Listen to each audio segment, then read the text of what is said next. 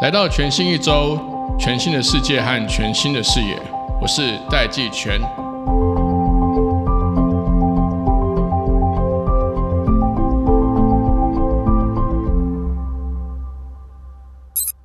欢迎大家回到全新一周，我是戴季全。今天我们邀请到我的老朋友、好朋友，明日科技法律事务所的主持律师王丽颖，同时也是 AirVoice 的法务辅导长。是，但前面有一个这个，因为一开始就会介绍这个受访来宾嘛，嗯，我想问你，你你个人是不是 NFT 或加密货币的 True Believer？是，各位这个 True Believer 的听众朋友们，大家好。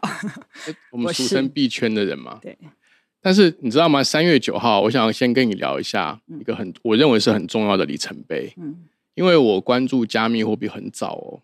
可能在二零零五年的时候哇哦，就开始关注，我甚至在更早以前，呃，我不知道你知不知道海耶克这个人。有书书本上读过，好，海耶克呢是二十世纪的自由主义的一个代表，是大师。是，他有一个强烈的主张，是货币应该要由私人机构来发行。嗯你知道苹果日报的大楼，我不知道那座雕像还在不在，就是黎智英还在的时候呢，嗯走进苹果日报大楼，它的一楼有一个雕像，近看它其实就是海耶克。那他当然有很多主张啦，但是从这个货币、加密货币这个趋势，我以前还有一个呃研发的专案的 project 名叫做 Project Hayek，这样嗯其实就是在做这个分散式或去中心化的货币，或是民间发行货币这样的一个技术趋势跟一个世界的趋势。所以你你本人是 Private Money 支持者，True Believer。哦，我是 true believer，这可以逼掉。这个本节目第一次用到“逼”这个声音，因为三月九号，美国总统拜登他签署了一项行政命令，嗯下令美国政府要研议这个加密货币跟数位美元。嗯那他这个研议的这个面向呢，就是说评估加密货币跟数位美元的风险和利益，其中分成六个面向：一个是消费者和投资人的保护，第二个是金融的稳定，第三个是打击非法的活动，第四个是维持美国的竞争力，嗯第五个是普惠金融，第六个是负责任的创新。嗯然后他这个第六点尤其耐人寻味，他似乎在暗示，好像现在的这个加密货币的创新是不是有不负责任的部分在？所以我想要问的第一个问题是，请教丽颖，就是说，你对于美国政府签署这样的行政命令，就是从这个角度，美国政府正视这个加密货币的发展趋势，你个人有什么看法？我觉得是一个蛮好的 PR campaign 啊。对是加密货币，对，在拜登签这个所谓 executive order 之前，美国政府跟所有的机构一定已经方方面面在演绎这些东西了，市场的状态他们一定都有掌握，只是选在这个时间点，必须要一个由上而下的宣告。我觉得这个很重要，因为呃，blockchain 从 day one 它就是一个全球的竞争的东西，所以呃，各国政府其实都想要对外宣示他们是怎么样重视这件事情。但我们的金管会到目前为止还是说它不是一个货币。但我们也有研究啊，对不对？我们的央行啊、金管会，大家都有花力气在研究这件事情而。且花越来越多的关注在这个事情上。是，那但是这个为什么我前面会提到海耶克呢？因为由美国政府来讲这个事情，尤其是总统出面讲这个事情，我觉得他是很耐人寻味的。他的意思是说，他如果研议之后要做，其实加密货币的特质是不是就是货币不应该由国家来垄断这个发行权，而是民间机构或是技术的开发者就可以发行自由的发行，比如说狗狗币啦，比如说 NFT 啦，或者不管任何形式的的数位资产，其实都应该尽可能地让民间机构有这个发行。像之前呃前几年 Facebook 也也研议过要发行 Libra 嘛，后来当然被美国政府狠狠的这样不准发，这样他没有明讲，但是其实各种动作就是跟他讲说不准发。所以美国政府拜登签署这样行政命令，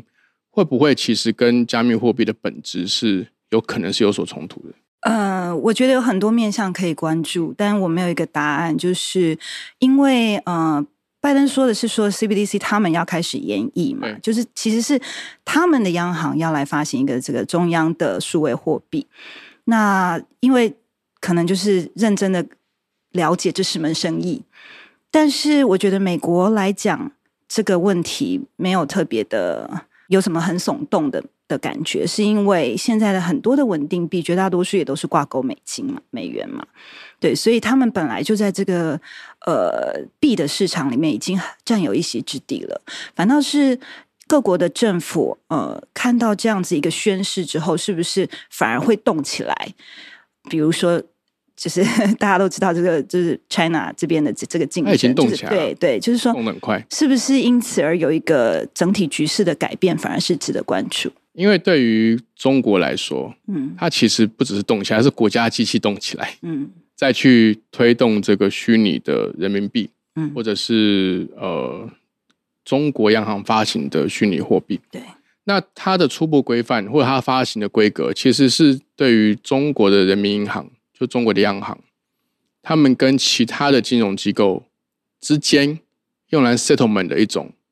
虚拟货币，它没有直接要发行到消费者手上。应该都是说那个可能是多阶段的进行，最后进到 retail 市场也是势在必行。好，那如果是这样，你看啊，如果我们在实物上所谓的进入 retail 市场，那是不是就是因为像譬如说我们现在可能 Apple Pay 或者甚至是 Google Pay，它可能大部分的交易都是用美金计价嘛？嗯，虽然后面可能用不同形式的信用卡，不管是 debit card 还是这个 credit card，那它只要用美金计价，其实前端的 payment，你不管是要用什么样的，不管是国际的这个信用卡的国际发卡的机构。还是说用不同的技术平台、软体平台，它做的 payment gateway，其实只要用美元计价，基本上美国央行不需要费心去发展什么美国数位美元啊。但如果像你刚刚讲的，它要进入零售市场，也就是说他自己发行货币，N user 可以直接使用，直接使用的意思就是包含做这个金流的转换、交易，甚至是 donation 或拿来缴税。那是不是表示美国政府其实它如果发行的呃数位美元？它实际上是在跟 Apple Pay 还有 Google Pay 在做竞争。对啊，就是我们在讲区块链的加密货币的世界，比较像呃，当我们在讲这个 bottom up 这种去中心化的呃发想的时候，跟现在我们要聊这个就是各国政府 centralized 的这些 C C D B C 的这个政策意涵可能是不一样的啦。对啊，怎么说？可不可以分头帮我们解释一下？嗯，目前为止，大家在市面上看到这些加密货币，都是可能一些就是一些项目方开始发起的。那呃，你如果讲说这各国央行要发行他们的数位货币的话，呃，显然不是所谓的这个呃有有一个去中心化的思维，它可能只是利用了区块链的技术。那区块链技术包括什么？就是包括可追踪、防篡改、不可逆等等的这些的优势。所以它不见得是一个想要有一个 bottom up 的这种。怎么样的去中心化的一个氛围啊？所以你没有讲的是不是说它反而是一个更高度中心化的一个生态系？我认为是，但是呃也非常有助于我们刚刚讲就是呃 cross border 的一个应用嘛，对啊，如果他们要在世界各个地方推行他们的美元霸权的话，这件事情可能就中心化的政策角度来讲是他们列为一个优先考虑的项目。也就是说，拜登签署的行政命令。假设最后他们决策要发行数位美元，这个其实是第一个更中心化，第二个是用它的这个界面跟机制直接提供美元服务在全球各个角落。对，应该是说从我们就是法律背景来观察的话，这个宣誓反而会比较，呃，我们会比较关心的面向是，那对于既有的这些稳定币的发展，会不会进一步的有一些规管呢？那这些这些发展，我觉得是是相当可能的。就是说，在所有过去我们认为加密货币的世界里面，第一个会被规管的是 security token，对，但是现在看起来应该是 相当于 currency 的这些稳定币，同样功能的这些币会受到排挤，对，受到管制。那相较于稳定币，就像比特币就不是稳定币，对不对？比特币目前全球 各国监理机关的共识是，它是一个虚拟商品，不是货币。对。但其实，在加密货币或加密通货的世界里面，大家最广为人知、交易量最大、以美元计价的这个 volume。Value 的 volume 最大的是不是还是比特币？是比特币啊！比特币如果用它的这个市值来算的话，可能是我们不是常常会讲这全球企业市值排名前十大吗？比特币可能直追阿里巴巴吧，第五、第六吧，肯定是前五、前六名的。前五、前六就是把全世界可以自由流通的比特币的数目，如果用美元来计价的话，可能前三名都有，三到五名，我认为。对，以太币的话，可能就是五到十名这个 level。但现在全球的政府，主要政府都是把比特币当成是数位商品，也就是我刚刚前面讲的 digital asset。对，对不对？并没有把它当货币来定义。那这样的话，其实数位美元即便发行了，其实对于这种去中心化，甚至我们连创办人中本聪是不是真的存在？不，他一定有存在一个某一个角色啦，也许是一个人或一群人。但是我们其实不知道中本聪是不是真的是第一日本人，第二是不是一个人，第三到底在哪里，我们都不晓得。我们只知道比特币后来就变成分散式，大家自己去发展，自己去 mining，自己去交易，自己去建立这个生态系。因为我们在看这些，不管是大家讲加密货币，或者是所谓的 NFT，呃，重点都在于它的 smart contract。所以到底是谁写的，哪一个 project team 发起的，都不是那么重要。好，那你刚刚既然提到 NFT，那那我要进一步问 NFT。那 NFT 它它算是 digital asset 还是算是啊 digital currency？它算是虚拟货币还是数位资产？Smart contract。你如果问我的话，就是我这样解释好了。就是身为律师，每次要跟大家讨论事情的时候，我都要先讲定义。这个没有，这是个好习惯呐。只是没错，对，因为因为因为我们在看法条的时候，你打开来第一条都是定义。对，你在读合约的时候，第一条也是定义。所以我也会很自然而然的认为，你要谈论什么议题，你要先把定义讲清楚。好，可是，嗯，我要看你这个 true believer 跟律师的身份可以冲突到什么时候。对，可是我自己就是要很大方跟大家认错，就是我过去常常在外面演讲的时候，就讲加密货币有四种。对，我就讲说，可能它是 security，可能它是 utility，可能它是 currency，或者它是 digital asset。对，但是直到我真的进到这个世界，开始去理解所谓 smart contract 的运用之后，我发现这四个定义很难落实在。我看到的案子上面，嗯，所以我会发现说，嗯，过往我们用一些既有的框架来分类一些事情，可能会造成我们对事情事实本身理解的错误，但那个错误是发生在定义本身错了，不是那个事实的存在错了。我觉得有这个观点是一个很高层次的。举个例子来说，呃，以太币，现在大家买 NFT 都是用以太币，所以你会觉得以太币是一种 currency 吗？它是钱吗？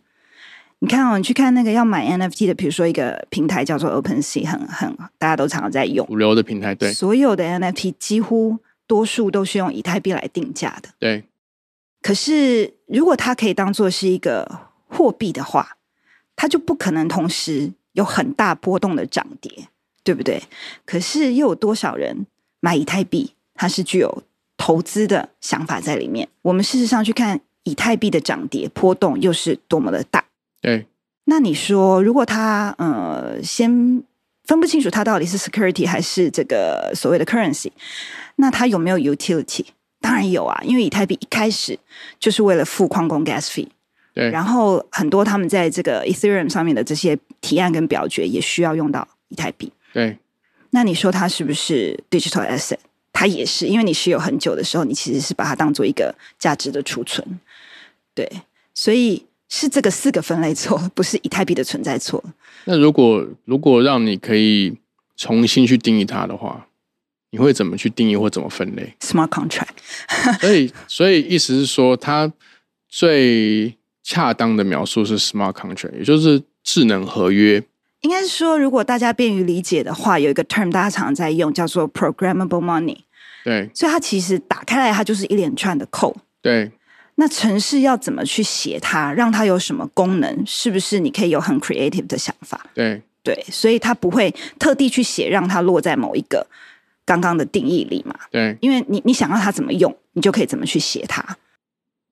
所以你也可以把它当成是一个投票的票，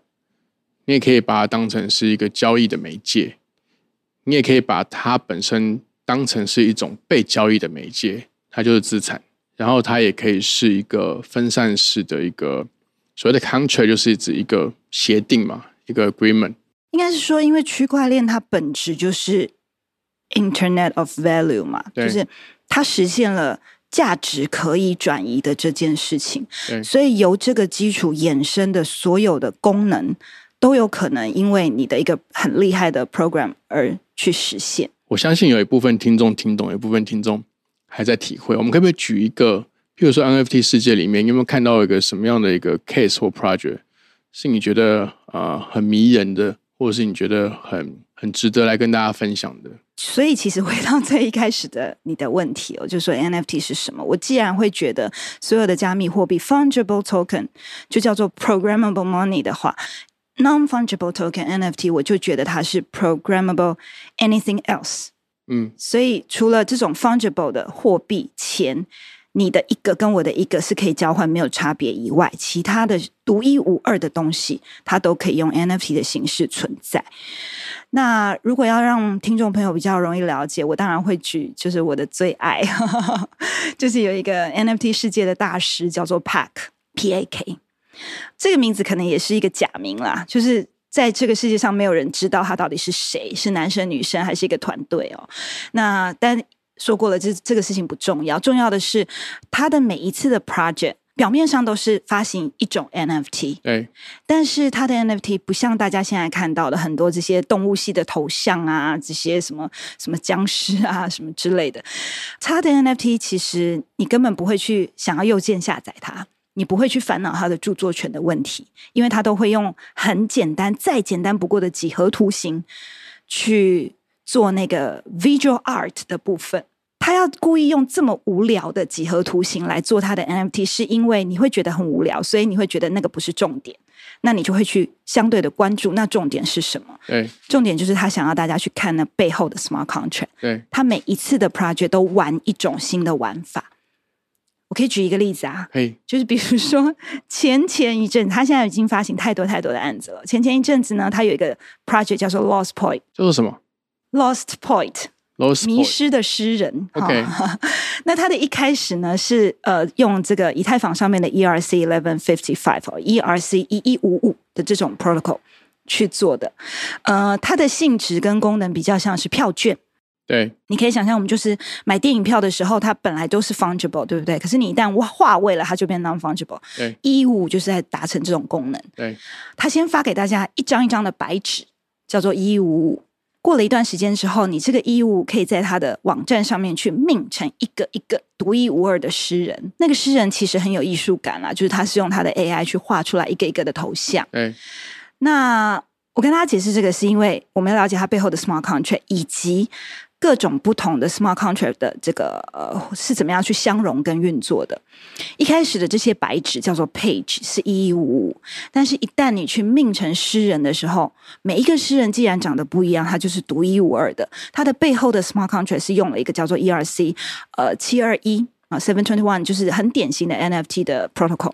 再来呢，过了一年之后，他有宣布，就是说这个诗人呢，因为他其实有一个很大的 pack 的 project，他有一个很强大的生态系，他的每个 project 其实环环相扣，所以他有预告说，这些诗人过了一年之后，各位 owner，你们可以再到另外一个平台上去把它 burn 掉，burn 掉之后就可以换到他的这个 ash token，ash token 本身就是 ERC twenty，就是 fungible token 的 protocol，所以透过这样一个单一的 project，你就可以了解到，其实在所有的它的每一种 smart contract 是怎么样去相容跟互相运作的，所以他就是用一个 project。能让大家既可以参与又可以理解，对他的其实对我对我来讲教育意义还蛮大的，但是他又把它设计的很 attractive。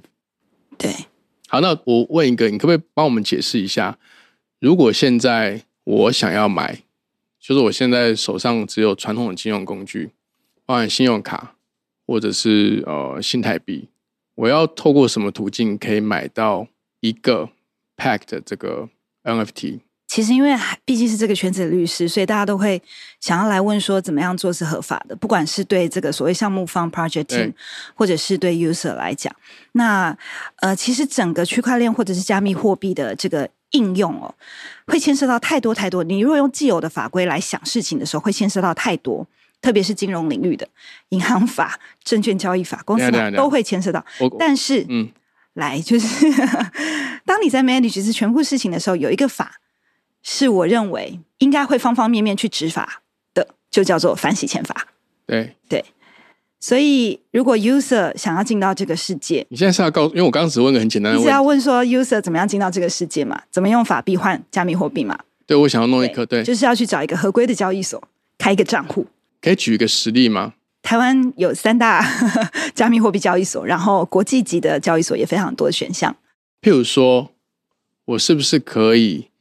先在 Coinbase 上面买比特币或以太币？用什么买呢？就是线上刷卡买，这段是合法的吧？是啊，然后我就可以用我的呃以太币在 OpenSea 上面买 NFT，是啊，换成 NFT 啦。我所以买就换成 NFT，就是在 OpenSea 上面有有提供有上架的可以交易的 NFT，对。这样就可以拿到 NFT，在这这段也是合法的。对。反过头来呢，我也可以在 OpenSea 上面把我所有的 NFT 换成以太币，对。然后我可以把我的以太币在 Coinbase 上面换成比特币，或者我也可以把以太币或者是比特币的账号转到台湾的 Coinbase 的钱包里面，然后在 Coinbase 上面转成我在台湾有连接银行账户的新台币。对刚刚我刚刚讲的，我是说，如果我要这样做的话，所以刚刚那一段流程都是合法的。对好，那如果呃这个律师刚刚说都合法，所以其实我会鼓励听众朋友 可以去玩玩看这个流程。如果大家想要听的深入一点，是现在是这个这个状态，在区块链圈、加密货币的世界的法规是不断在 evolved。今天讲是这样，明天讲可能会有变动哦。就是说，现在啊，我们刚刚讲很重要的，可能很难躲掉的这个反洗钱法规哦，比较着重在法币跟加密货币的兑换。我们讲出入金这件事情。对，好，就是法币要换成加密货币，或加密货币换回来，所以这一块呢，大家都要用合规的交易所。哈，那但是呢，反洗钱法规里面哦，就是 FATF 他们的规范里面，大家现在讨论最热烈的一个东西叫做 Travel Rule，它讲的是在币跟币之间的所有的交易也都要有实名的机制。以及要有这些反洗钱的这些呃 reporting 的去去 implement 哦，所以未来这些比如说像 OpenSea 啊，包括这些 NFT 的 marketplace 会不会嗯、去加强他们的这些 KYC 的措施？呃，我觉得有可能。嗯，对，那只是说以后的这些世界，可能所有的 business 他们就会有向左走、向右走嘛，就是说你可能就是向右回到这个主流体制。完完全全的合规，但是毕竟因为这个去中心化的这个初衷哦，我相信这个市场上还是会有呃一些 true believer，他们会往这个整个呃去中心化的方向去经营他们的 business。好，这个我很少听到你讲话讲的这么谨慎跟拗口的，但听得懂的人就听得懂。呃，这点很重要，就是说现在尤其对政府呃监管机构来讲，大家也认知到了。嗯，并不是我们一刚刚刚我们提到的是说，可能有一些旧有的法规传统对于法律的定义很难直接套用在区块链的一些应用上面。是二是将来在讲执法这件事情，面对真正高度去中心化的 project 的时候，可能也很难用我们当初对于一个中心化的 business 的规管的呃思维去直接落实这个法律的执法。所以，呃，我觉得同时监理机构也在也在研发 研究他们的新技术吧，这是所谓 RegTech 的部分。可是，在这个同时呢，我们可以看到，譬如说，像这一次的这个俄罗斯入侵乌克兰的这个战争里面，其实乌克兰就在线上开了很多加密货币的账号，让大家可以去抖内给他比特币啊，或以太币啊等等的。呃，光是比特币，他们就已经在短短的时间内，他们就收到了接近快要两千万美金。如果以美金换算成美金来计价的话，等值的比特币的这个数量。同时呢，就是在今年年初，南韩的总统大选，李在明他也在今年的一月宣布，他接受加密货币的捐款，同时发行 NFT 作为这个政治现金的收据，就凭证。就是这些，其实因为他接受加密货币，他势必就是会，他等于就是他没有办法去辨别这个加密货币转进来的是在境内还是境外。我说是南韩啦，那当然。这个乌克兰乌克兰的政府，他去接受加密货币的捐款，它其实也就是要利用加密货币可以跨国，可以很轻易的，它原生它就没有国境定义嘛，它就是它只有钱包定义，它并没有说你这个账号是美国的账号，是美国的信用卡，还是台湾的发卡银行发的信用卡，还是台湾银行的账号，完全没有这个概念在的。所以这些这些呃新的现象，或者是新的应用方式，还有这个美国总统拜登他签署这个行政命令，你是怎么看这些广义来说叫做 smart contract？或者是 digital asset，或者是加密货币后续的这个发展趋势呢？你的你的问题很大，但总的来说，我觉得多一个选项总是好事。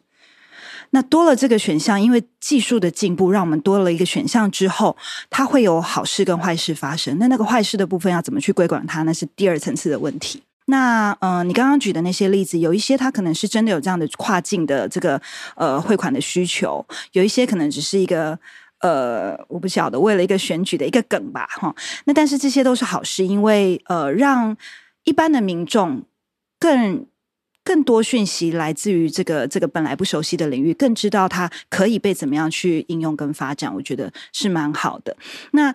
讲到第二个层次的问题，就是说这个所谓的加密货币的钱包哦，是不是有办法被归管？呃，技术上一定是可行的。刚刚我们讲的这些反洗钱的这些。规定哦，就是其实他希望能够呃落实每一个钱包的地址是有执行这个 KYC 实名制的。那可能你就是要提交所有本来在你可能在传统金融机构开个户要提交的那些资料。那呃刚刚讲的这些 Travel Rule，因为区块链就所有东西在交易记录都在链上，所以反走过留下痕迹。一旦这个执法被生效施行的话，其实是蛮大的几率是可以落实了。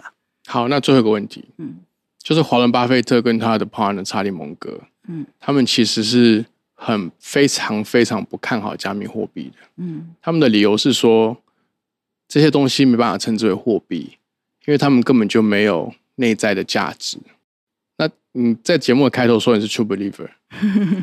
那你是怎么看待，或是你怎么评论巴菲特跟查理蒙格的？的这个 common 呢，对于加密货币没有啦，就是信者恒信啊，就是呃，各国的法币为什么大家愿意信任它去使用它，是因为哦，它是你们就是中央政府发行的，大家觉得它有 credibility。那现在有一个不认识的中本聪，或者是哪一个 Ethereum 以太坊，他们去做了这个 programmable money，只要我们愿意信任它，它一样可以有可能成为一个就是主流的交易媒介啊。这件事情，我觉得。信任这件事本来就是很抽象。你刚刚这段描述，我是可以举个历史上的事实来。以前的主权货币全全部都是用黄金本位或者是白银本位制。对。然后到某一天呢，他们钞票印到没有办法跟黄金挂钩了，嗯。于是各国就纷纷的跟金本位脱钩，嗯，或跟银本位脱钩，嗯。他们其实最后只能够留下来的就是呃，使用这个货币的用户对于这个货币的信任。譬如说，大家使用美元，其实是大家对于美国这个国家的信任。所以你刚刚讲的意思，用白话文来说，是不是说，如果今天有很多人，越来越多的人相信加密货币，包括但不限于比特币，那它的内在价值就有可能会越来越多、越来越高。但反过头来，如果如果大家不信任这样子的一个交易媒介或技术，它就真的会没有内在价值。我认为是了，但是我觉得大家，我们可能不要那么局限去想说，呃，这些呃一个币到底会不会永久的存在？我觉得还是重点放在它背后的技术，因为它确实让过往我们在 Internet 上面没有办法达成的这个价值的交换这件事情成真了。那这个技术不管最后的应用哪些活了，哪些死掉了，这个技术绝对是有它的延展性，它会留下一些什么。好。我有空再拿那个海耶克那本书给你看。他其实很早就预见了这些可能性。他不懂技术，嗯，大家知道，当私人机构可以用很低的技术门槛发行货币的时候，这个世界会发生什么事？嗯，好，那今天非常谢谢王丽颖丽颖来到我们节目，谢谢。让我们收听全新一周，来面对全新的一周。谢谢丽颖，谢谢大家。